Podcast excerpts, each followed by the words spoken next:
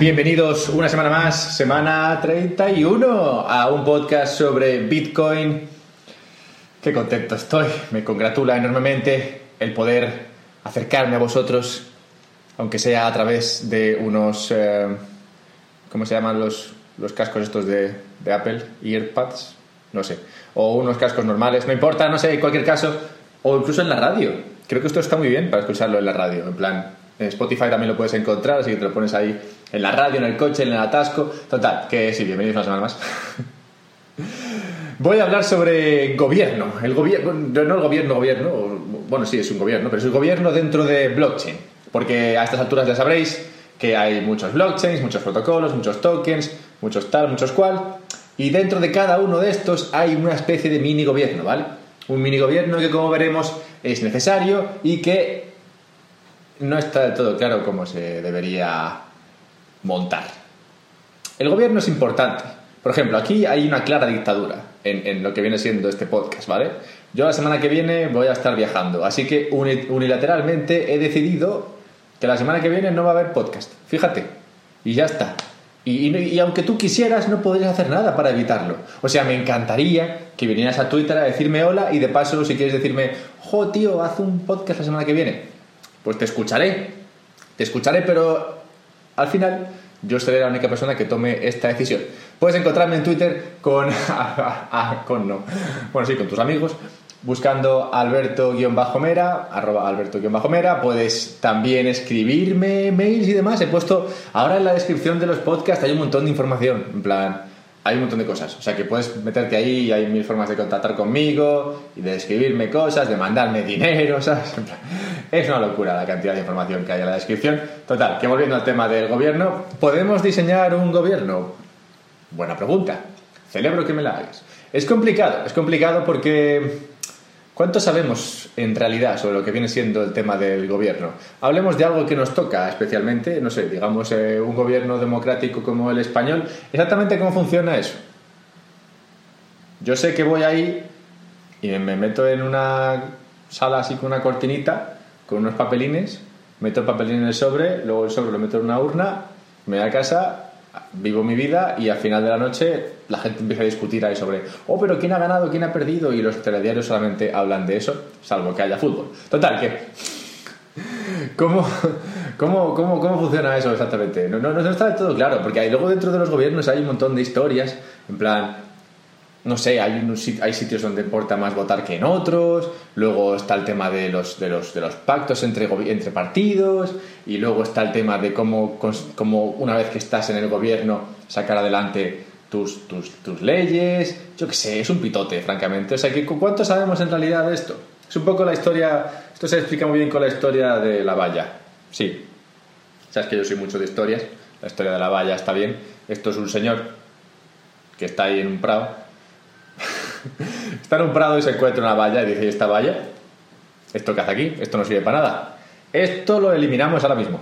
Y entonces acerca a otro y dice, a ver, señor, ¿usted sabe para qué está esta valla aquí? No, no sé para qué está, pero claramente no está para nada. Así que la eliminamos. Y dice, no, no, no, no, no. Váyase usted a casa, medite sobre por qué está esta valla aquí y una vez que entienda el porqué de esta valla, entonces si quiere puede venir aquí y eliminarla. Este es el tema, que es muy fácil decir, va, esto no lo entiendo. Me lo cargo y ya está, o esto no lo entiendo, no lo uso, uso esto otro que sí que lo entiendo.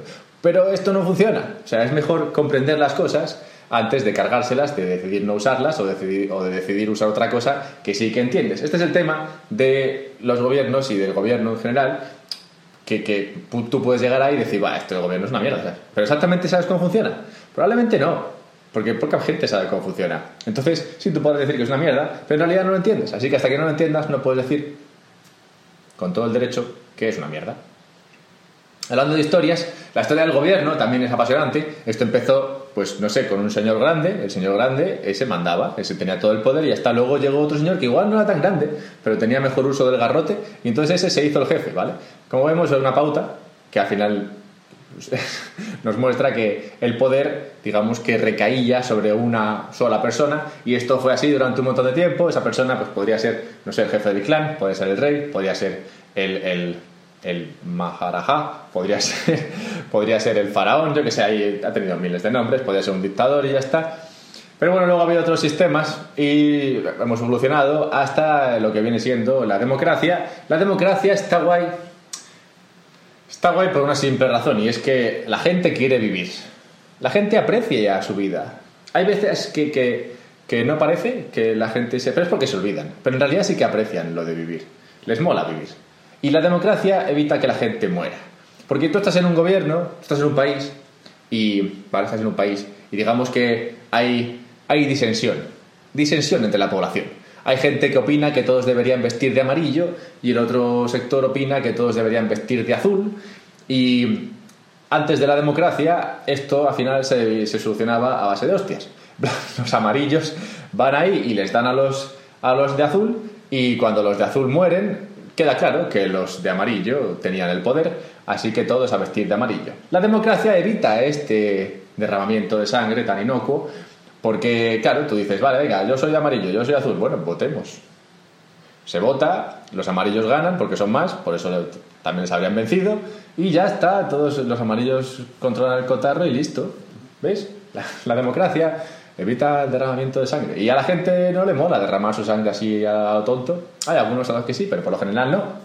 De modo que la democracia queda instaurada como la mejor forma de gestionar a un montón de gente que no tiene muy claro de qué va el gobierno y les mola vivir. Y así es. Sí, así es como definiría yo la democracia en lo que viene siendo un gobierno, un país. Pero ¿cómo funciona, cómo está el tema del gobierno dentro de blockchain? Esto es, es, es, es bastante interesante. De hecho, lo del tema del gobierno, es un poco estúpido que yo diga que es interesante. Está claro que pienso que es interesante, si no, no estaría haciendo un podcast sobre ello. Pero el tema del gobierno, en particular dentro de blockchain, es interesante porque, si te das cuenta, esto se está creando de cero todo este sector, toda esta historia, todo esto están haciendo de cero. Porque tú ya sabes cómo está, cómo está el gobierno montado en, la vida normal. En plan, sabes cómo están gobernadas las, empresas, sabes cómo están gobernadas las ONGs, sabes cómo están gobernados los países. Tú sabes cómo Bueno, a ver, más o menos tienes una idea, más o menos, de cómo funciona, ¿vale? Pero en blockchain podría hacerse todo de nuevo, ¿sabes? En plan, no tiene por qué seguir las pautas que nos marcan o bien la democracia, o bien las empresas, ¿sabes? Se podría crear otra cosa. ¿Cómo está esto gestionado ahora mismo? Hay, dos corrientes de pensamiento que se están ahí debatiendo. La primera es la off-chain, que es fuera de la cadena. Fuera de la cadena, ¿por qué? Pues porque digamos que las decisiones se toman fuera del protocolo, se vienen tomando lo que viene siendo en la vida real, de cervezas, lo típico, ¿no? Tú te juntas ahí con la gente que maneja el cotarro, te tomas unos carajillos y decides un poco qué es lo que va a pasar con el protocolo en cuestión. Esto es lo que viene esto es lo que viene a ser definido como el sistema off-chain, fuera, fuera de la cadena o dentro de, dentro de una cadena de bares. Total, que dentro de off-chain, casi todo está en off-chain ahora mismo, casi todos los sistemas se gestionan eh, siguiendo este sistema.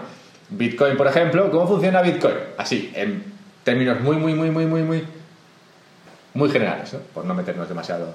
Digamos que aquí hay unos desarrolladores, ¿vale? En Bitcoin. Hay unos desarrolladores que, que son un poco viejunos, ya veremos por qué.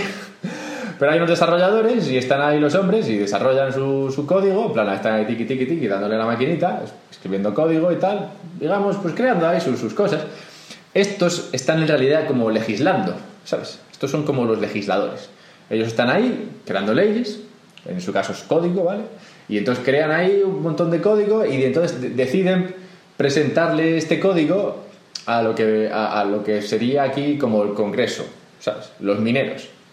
Los mineros, que, actuarían como una especie de Congreso o Senado, reciben esas, esas legislaciones, esas, esas, propuestas de ley y dicen, oye, pues esta me gusta, ¿sabes? plan, voy a, voy a, voy a decidir implementar este cambio, esta propuesta de ley y entonces los, los mineros, si se ponen todos de acuerdo, o la mayoría de acuerdo, deciden implementar esa propuesta de ley y dicen, oye, pues esto me ha gustado vamos a, implementarlo. Y, entonces ese, código de los desarrolladores se implementa por los mineros. Luego hay, digamos, otra cámara de decisión, que son los nodos, y los nodos decidirán si van a copiar, replicar los bloques en los cuales está implementado este código barra propuesta de ley. O sea que hay como dos cámaras no es pues como en España, ¿no? Que está el Congreso y el Senado, pues igual algo así, ¿no? Está la propuesta de ley, pasa por el Congreso, que son los mineros, luego pasa por el Senado, y si todo esto, toda esta gente acepta, en plan de los, la, propuesta de ley se, se, se presenta, porque se ha decidido presentarla, si los mineros, el Congreso decide que sí, si los nodos deciden también que sí, deciden ejecutar ese código que está, que está presentado por los mineros, entonces llegará a los usuarios, que somos nosotros, o, no, depende, igual tú eres un nodo, que somos nosotros más o menos, la, gente que viene a usar, que viene a usar el, blockchain, y, y ellos son los ciudadanos. Y los ciudadanos se pueden revolucionar, pueden rebelarse en contra, de, en contra de lo que está ocurriendo y podrían, en el caso de Bitcoin, decir, oye, pues mira, esto, esto que habéis hecho no me gusta una mierda, me voy a ir a Bitcoin Cash. que sé que os encanta escuchar Bitcoin Cash en este podcast. o me voy a ir a Litecoin o lo que sea. Total, que los ciudadanos también tienen ese poder para decir, venga, hasta luego, no me gusta nada esto. Y, y así, digamos, le plantan cara al sistema. Problemas que tiene un poco lo de Bitcoin ya he comentado, uno, que los desarrolladores son un poco viejos. ¿Por qué son un poco viejos? Que no es que, no es que sea nada malo que sean viejos. Me refiero a que hay poca. que se renuevan poco. Y es porque hay poco incentivo para el desarrollador, si lo has pensado, si lo piensas. Porque el minero tiene un incentivo claro, que es que si, si todo funciona bien, se remunera, se remunera con Bitcoin. Los nodos también, porque los, nodos están invertidos en esto y, no querrían que se, que se, que se devaluase la cadena o el valor del blockchain, del protocolo. Y los usuarios también. Pero los, desarrolladores están ahí desarrollando esto, pero en realidad a ellos no les paga nadie por hacer esto, ¿sabes? En plan, se han montado así alguna... En general estos desarrolladores empezaron al principio, entonces tienen Bitcoin y entonces están tan felices. Pero, pero claro, los nuevos no. los que entran nuevos no tienen Bitcoin. O no tendrían por qué tenerlas. Y, claro, esto, esto, esto hace que los incentivos para desarrolladores sean un poco débiles y hace que, se renueven poco, lo cual, pues eso, pues nos tiene ahí con un montón de desarrolladores un poco viejunos. Y, luego otro problema podría ser la centralización de la minería, porque, claro, el Congreso podría estar al final muy centralizado, ya que la minería es un, es un proceso con economías de escala, o sea que al final es lógico que se, que se centralice, de modo que de así se le daría mucho poder al Congreso. Total, problemas varios. Ethereum, similar. Es similar ahora mismo, porque es otro, es otro sistema off-chain de gobierno, con proof of work y todo ese rollo, cambiaría potencialmente con el tema este del proof of stake, cuando se pasen, si es que se pasan algún día, a lo del proof of stake, en el cual, en este caso, tendrían una especie de democracia líquida. Que si no sabes lo que es una democracia líquida, bien, porque yo tampoco lo sabía antes. Y es muy interesante. Comentaré esto dentro de unos escasos 5 o 6 minutos. Así que, como vemos, dentro del off-chain las decisiones se toman así por una serie de actores y luego se implementan en el, protocolo, en el código y luego pues a, jugar con ello, ¿vale? Ya está. Esto es totalmente opuesto a el otro sistema que se está estudiando, que es el de las decisiones on-chain, en plan, tomar decisiones dentro de la cadena. ¿Esto qué significa? Significa que tú, tú, tú no decides ahí fuera con tus amigotes y luego lo implementas, sino que todo, se, todo pasa dentro, de, dentro del protocolo. De modo que no hay vuelta atrás. Es un poco como... No sé, es un poco como... A ver, me está fallando aquí un ejemplo. Pero sí, imagínate que estás jugando a un juego en el cual no tienes vidas. No es como el Super Mario, ese que tienes un montón de vidas. No, no. Tú vas aquí a pelo, ¿sabes? En plan, creo que había un juego que era así. Que es, que es, que es horrible, en plan, porque mueres y tienes que empezar desde el principio. Pues esto es un poco así. Tú en el on-chain todo funciona igual, claro, hay que, tener, hay que tener un gobierno, un gobierno que tome decisiones, que implemente ahí sus cosas, pero ¿cómo funciona? Pues todo funciona dentro de la cadena. De modo que tú estás ahí dentro de la cadena y, propones una propuesta, haces una propuesta de ley, como, un poco como lo otro, solo que todo, todo ocurre dentro. Entonces tú haces la propuesta y de repente todo el mundo dice que sí, ¡hala! ¡Adelante! Ya está. Y no tiene vuelta atrás. y si esa decisión era una mierda, pues bueno, era una mierda, pero ya está, ya, ha ocurrido, ya estamos funcionando. Normalmente esto pasa por una especie de test antes, pero no, no sé. Hay múltiples problemas aquí que son que todos, todos derivan del tema de la democracia, que es en lo que me voy a dedicar a lo que me voy a meter ahora. Pero, pero sí, el problema con esto, como ves, es que los sistemas off-chain se parecen un poco más a bueno, no, no, no se parecen demasiado a, cómo está gestionada una empresa privada. O sea, bueno, en el caso de, en el caso de Ethereum y otras, igual se da un poquito más un aire, en el caso de Bitcoin no tanto. En el caso de las de los en el caso de los de los sistemas on-chain, los que ocurren dentro de la cadena, esto sí que se parece mucho a una democracia, porque tú, tú, decides y ya está, la gente vota y se ha votado y esto que está votado pues ya está, ha pasado y listo, o sea, es, es no tiene vuelta de hoja. Es un poco, pues sí, como la democracia, pero como veremos, dentro del blockchain la democracia no sé si tiene total cabida. En cualquier caso, estos son los sistemas, esto es la democracia, esto es un poco lo que hay. Conclusión, hasta este punto. Conclusión es que estamos creando, bueno, yo no, pero la gente está creando sistemas de gobierno de lo más originales, lo cual, como ha definido Fred Ersam, creo que es, esto va a dar lugar a una especie de explosión cámbrica que si no sabes lo que es la explosión cámbrica, el, el cámbrico, el periodo cámbrico, es un periodo de la historia de, la planeta Tierra en el cual de repente empezó a salir vida ahí como si no hubiese un mañana, ¿sabes? Cada día se creaba una especie, no, no, no sé por qué, pero, pero eso ocurrió, ¿vale? Así que se espera que dentro, de, dentro del tema este de, la de los gobiernos, de los sistemas de gobierno, haya otra especie de explosión cámbrica, porque al final no cuesta nada, o muy, cuesta muy poco, crear estos sistemas de gobierno y probarlos y testarlos, mientras que cuesta mucho crearlos en un gobierno o en una empresa o algo de eso, ¿no? El, coste de oportunidad es mucho mayor, así que se van a probar muchos sistemas y, alguno igual hasta funciona, ¿sabes? Novedades de los sistemas de gobierno que son particularidades del tema del blockchain.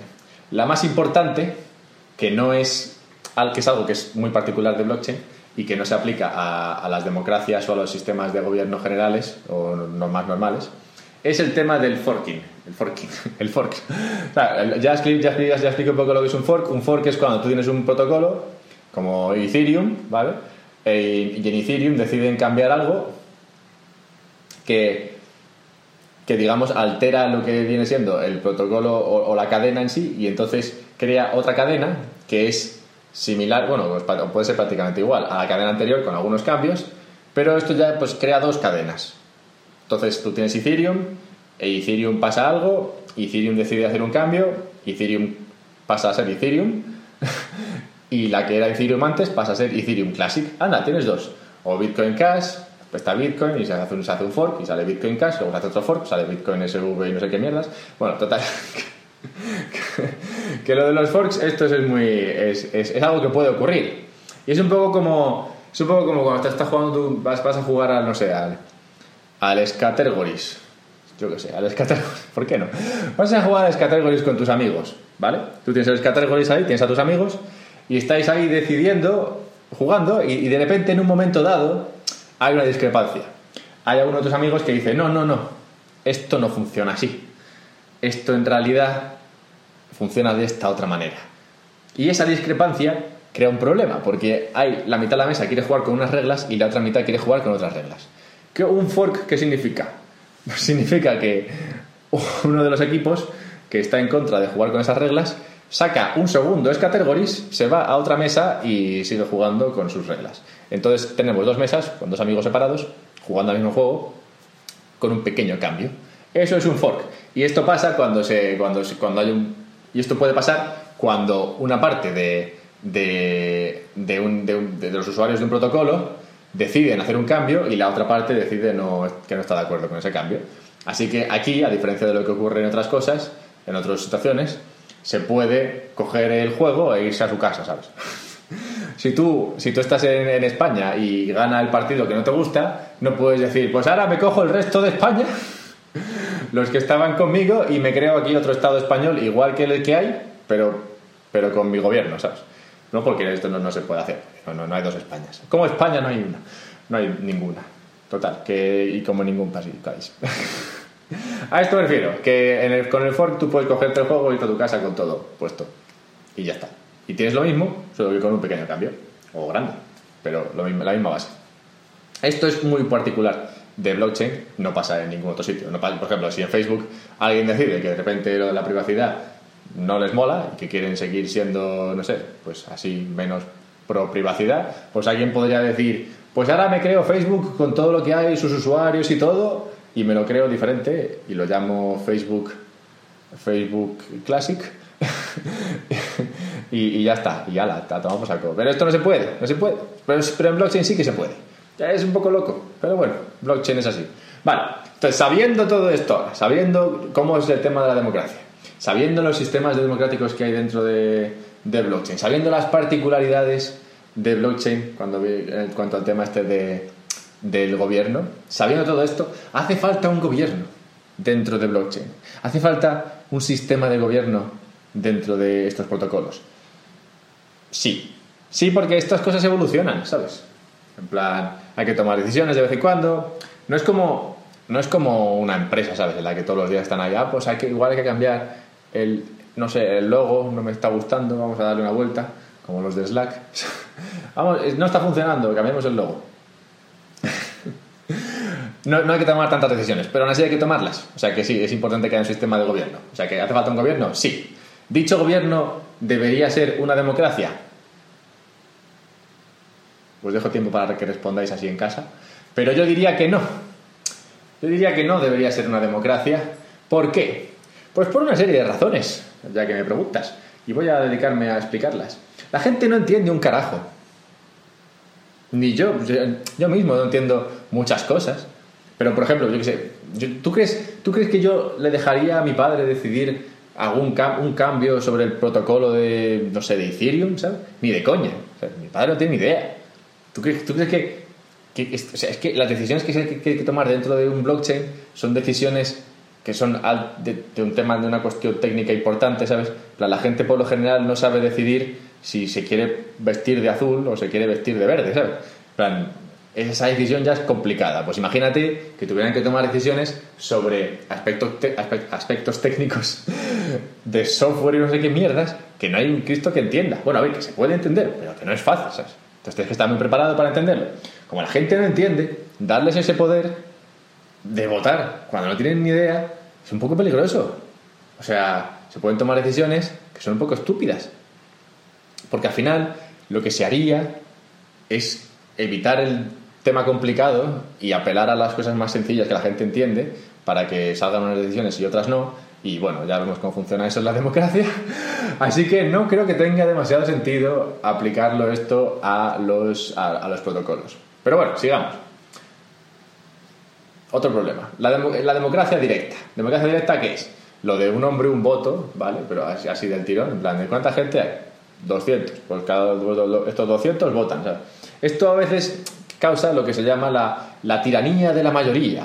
En plan, que es fácil, es fácil que bastante gente se ponga de acuerdo para hacer algo que en realidad no es bueno, pero que, pero que sí que beneficia a cierta parte que ha conseguido convencer a la otra parte, que igual no se beneficia tanto, es que este, el tema de la democracia es complicado. De hecho, he leído una definición de democracia que decía, la democracia son dos lobos y una oveja votando para ver qué comen. y, esto es así bastantes veces. Por ejemplo, Definity. Definity es otro, otro protocolo, ¿vale? En Definity, en principio va a funcionar esto, que se vota todo on-chain, en plan democracia directa, una persona, un voto y, y, ya, y para adelante, ¿no? Entonces, digamos que tú estás aquí en Definity tranquilamente viviendo la vida y alguien te roba tus tokens. Creo que se da igual, no importa. Te roban tus tokens. Y tú dices, oye, chicos, a ver, chicos, miembros de Definity, esta persona me ha robado mis tokens, ¿sabes? En plan, quiero que me los devuelvan y dirían, bueno, vale, pues, pues votemos. Si tú consigues que suficiente gente vote a favor de tu propuesta de recuperar tus tokens que supuestamente han sido robados, entonces recuperarás tus tokens. Y si no, pues no los recuperas. Y entonces llega el ladrón y dice, pues eres un pringao, porque tengo más amigos que tú, y van a votar todos a favor de que yo me quede con tus tokens y a tomar por saco. Y, y el robado se queda sin tokens y el, y el ladrón se ve reforzado por, porque ha conseguido un voto a favor de que no le quiten los tokens que supuestamente ha robado.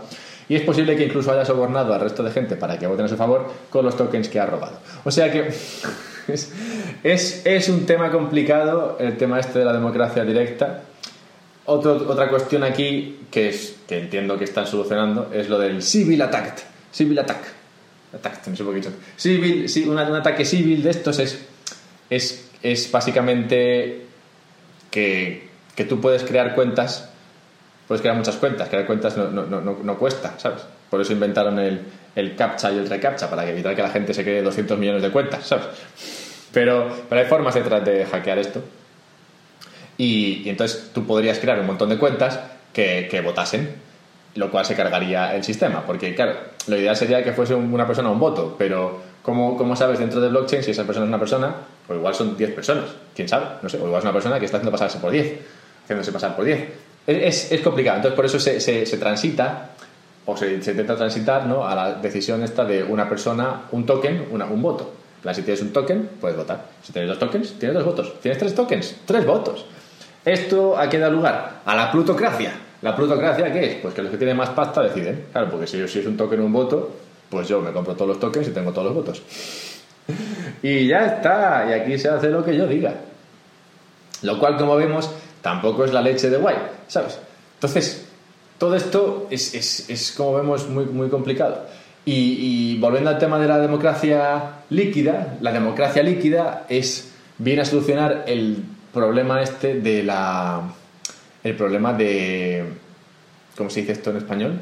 El problema de la, de la, de la gente que, que no va a votar, ¿sabes? En plan, la falta de, la falta de concienciación política de la gente, ¿sabes? Que, que, que, luego no van a votar ahí ni Peter.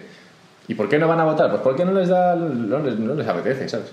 En, eh, hay varios sistemas de estos de votación. Ahora, bueno, varios sistemas de gobierno que, que, incluyen votación dentro de blockchain. Por ejemplo, está Aragon que hace esto, hay otros que hacen esto, pero lo que estamos viendo hasta ahora es que los resultados son, son bajísimos, los resultados de participación. Habéis visto, no sé, en las elecciones siempre se habla de esto. La participación está entre el 50 y el 60%. Pues en blockchain está entre el 3 y el 4%. que vamos, que son tres pelados los que van ahí a votar, ¿sabes? ¿Por qué? Pues porque a la gente le da un poquito igual, ¿sabes? Al menos por ahora. Y, y, luego el tema de votar, pues requiere un poquito de, de, tiempo. Y si no tenemos tiempo ni para venir a Twitter a saludar, o para ir a iTunes y dejar una review sobre este maravilloso podcast que estás disfrutando, pues imagínate tiempo para ir a votar ahí sobre una historia que está pasando en un blockchain, ¿sabes? La gente no, no tiene tiempo para estas cosas. De modo que la democracia líquida, al final, es que esta gente que dice, oye, mira, esto de votar es un rollo, delega el voto a otra persona para que esa persona vote por ti y esa persona se remunera se le remunera por hacer esta por tomar estas decisiones por hacer esto que, el resto de gente no quiere hacer lo cual hace que haya, un, haya unos pocos actores con un montón de poder de voto lo cual puede dar lugar a temas de sobornos propagandas y mierdas que como vemos ocurren siempre en la democracia y que hacen que no siempre se tomen las decisiones más inteligentes así que en conclusión ¿qué tenemos? tenemos que lo que molaría, tenemos que, tenemos que se, va, se, va, se va a investigar mucho sobre esto y se van a hacer muchos experimentos y es muy probable que, yo que sé, alguna cosa se encuentre que, que hasta tenga sentido, ¿sabes? Yo no soy súper, súper optimista con el tema de el gobierno porque a la gente le gusta complicar los sistemas y cuanto más lo complicas, menos funciona yo, bueno, ya, sabéis que me gusta más Bitcoin que otras cosas, pero de Bitcoin lo veo bastante sencillo, simple, con incentivos ahí. Claro que hay problemas, sí, pero, pero todo parece que, bueno, hasta ahora ha funcionado durante 10 años, lo cual, oye, mira, ya me dice que algo hay ahí y, y es bastante, bastante simple. Los otros sistemas son más complejos, lo cual hace que parezca menos natural y, lo veo menos realista a largo plazo. Pero como vemos, sí, por otra parte, es muy fácil crear estos tipos, estos tipos de sistemas y testarlos y, y, probarlos, lo cual al final es posible que nos permita encontrar algo que a base de iterar, iterar, iterar, pues funciona de la leche. Dicho esto, entre los sistemas de off-chain y on-chain, lo de on-chain suena guay, en plan de oh, el, poder, el poder al usuario, que estar ahí todo el mundo y vota sobre la marcha, y según se vota, según se vota ocurre, tal, que guay, es muy hipiesco y tal, pero me cuesta ver que esto vaya a funcionar, porque por todos los problemas que he comentado, de la democracia directa, de la democracia líquida, de la falta de conocimiento, de que a la gente le importa un pito, son un montón de cosas que, que me parece que van a pesar sobre los sistemas de democracia on-chain, lo cual, en mi opinión, hará que los off-chain sean los, los, los, que funcionen. Y dentro de los off-chain, pues eh, tenemos el problema de que, claro, mientras, mientras que haya un consejo ahí de administración que tome las decisiones, pues se dependerá de esta gente, lo cual centralizará mucho el sistema, de modo que al final sería lo suyo dejarlo en manos de los actores principales del sistema, pero claro, también eso hará que se centralice, que se centralice, como ocurre en Bitcoin. Es complicado. Todo el tema del gobierno es complicado. Si tenemos, si todo el mundo se queja de la democracia y aún así es lo que cada país aspira a tener, eso te puede dar una idea de lo complicado que es esto. O sea, todo el mundo, todos los países del planeta intentan ser democráticos y todos los países que son democráticos saben que la democracia es un poco mierda. O sea que sí, es el menos malo. A menos para gestionar un gobierno, un país. Para gestionar un blockchain, pues me parece a mí que la democracia no es lo más interesante. Pero es lo que hay, es lo que hay. Como, como el hecho de que la semana que viene probablemente no haya podcast, porque voy a estar de viaje, voy a estar un poco liado y, y ya está. Y no pasa nada, ¿sabes? O sea, sí que pasa, porque os voy a echar de menos pero, pero la semana siguiente estaría aquí, ¿sabes? Y si me echáis vosotros de menos también a mí, que sería lo suyo, pues sabéis que podéis encontrarme en Twitter, Alberto-Mera, y no podéis encontrarme en iTunes, en plan, a mí no, pero sí que podéis encontrar el podcast, ¿sabes? Y podéis ir ahí y dejar ahí como cinco estrellas, ¿sabes? Y si quieres también un comentario, en plan, este podcast es lo más. Y, oye, pues sería la fiesta padre si haces eso, ¿sabes? En plan, que ya sé que cuesta un poco, cuesta como ir ahí a votar sobre algún cambio en un protocolo, pero sabes que el, el resultado será una sonrisa en mi cara. Si te interesa poner esa sonrisa en mi cara, entonces igual deberías hacerlo. En cualquier caso, hablamos en una o más probablemente dos semanas. Un abrazo.